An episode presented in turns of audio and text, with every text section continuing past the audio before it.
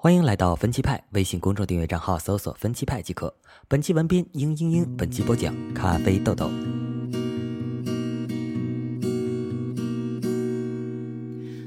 很快就是激动人心的五月二十号了，又到了一年几度的民间情人节。谁来数数看，情侣们一年到底发明了多少个情人节？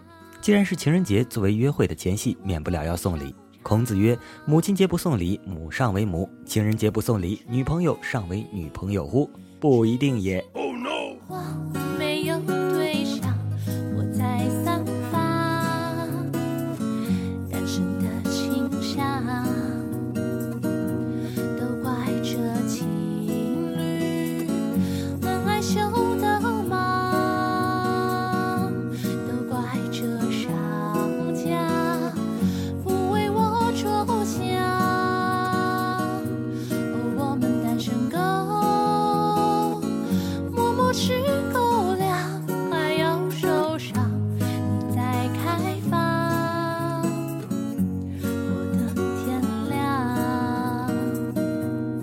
送礼作为男性生存的必备技能，自然是十分具有技术含量的。然而问题来了，大部分的直男同胞们并不具备送礼的天赋。假如让大家拿出收到的可怕的情人节礼物，连起来大概可以绕地球三圈吧。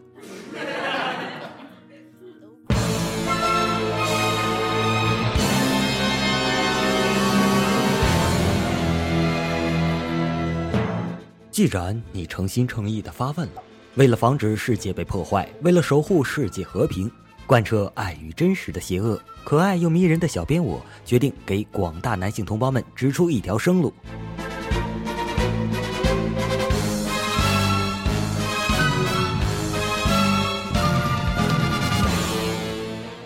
首先送礼，除了分对象，还要分阶段。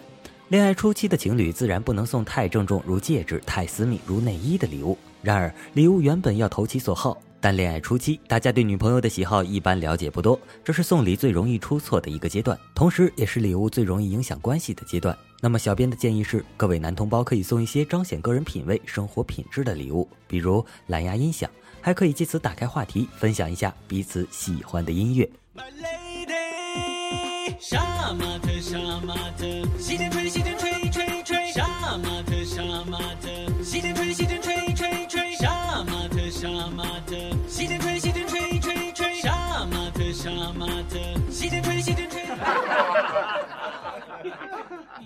再比如香薰蜡烛，让你们呼吸着同一种香气入睡，想想都浪漫的不行。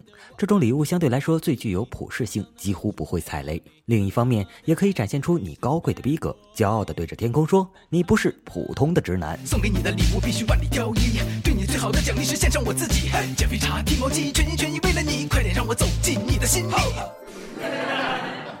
第二种是热恋期，热恋期其实是送礼物最简单的一个阶段了。女朋友的喜好已经大概摸清，送礼的范围也没有什么雷区了。这时的你，只要心中有爱，挑一份完美的礼物就是分分钟的事。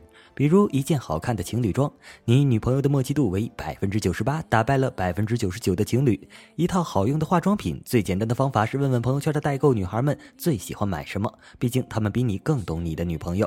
一些好看又好用的生活用品，比如电动牙刷、香水等等，切记只顾实用性，不顾颜值。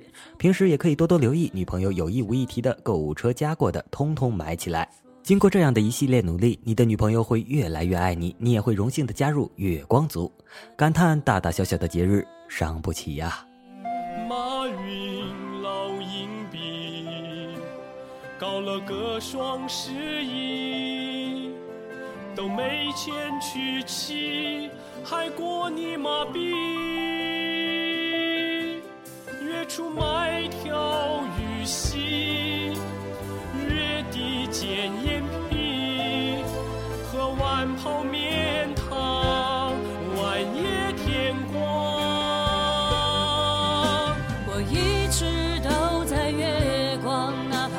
月底要抢够粮，为生前不卸妆，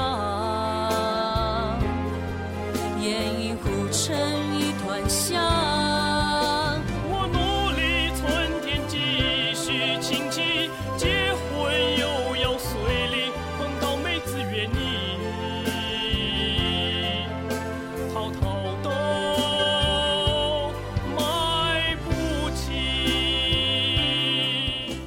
第三种就是稳定期，这个阶段的情侣们感情渐渐沉淀，也许彼此也有一些倦怠了。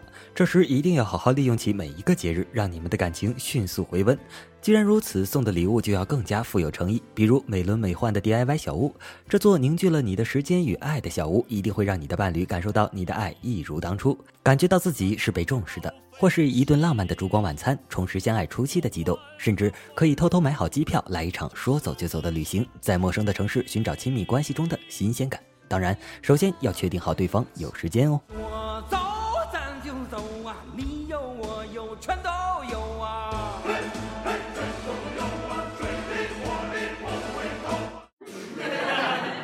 其实送对礼物，与其靠攻略，不如靠你对伴侣的了解与愿意用心的诚恳。在一对亲密关系中，送礼虽然是必备方法，却并不是最好的方法。爱情不是生命力顽强的沙漠植物，是需要用心呵护的花。礼物只是为了表达你对伴侣的爱意，更重要的是每天相处时的小细节里流露出来的每一丝爱意。最好的礼物，永远是最诚恳的那一句“我爱你”。你若遇对了人，他会唤醒最好的你。五二零，我们需要爱，最真实、最温柔的样子。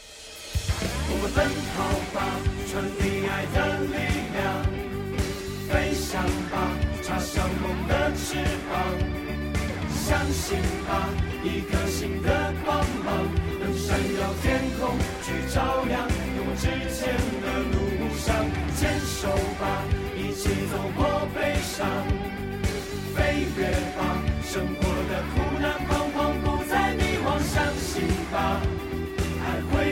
会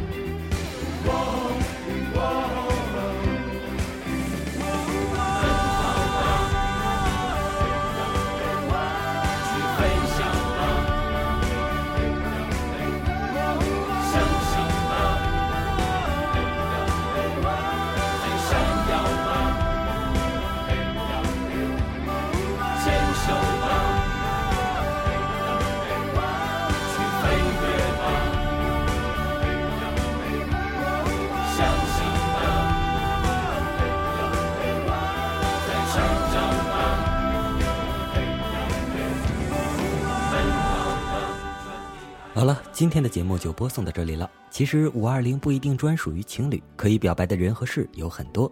单身的你如果非要钻牛角尖，那么小编唯一的建议就是东莞欢迎你。和我在东莞的街头走一走，哦哦哦直到所有的红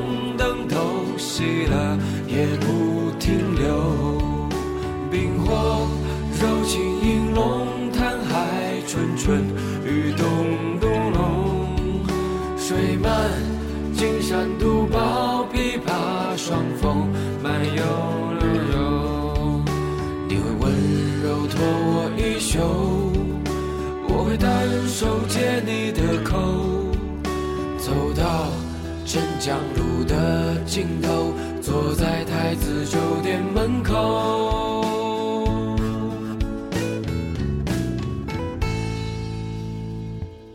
和我在东莞的街头走一走，曾经繁华街道只剩 trouble.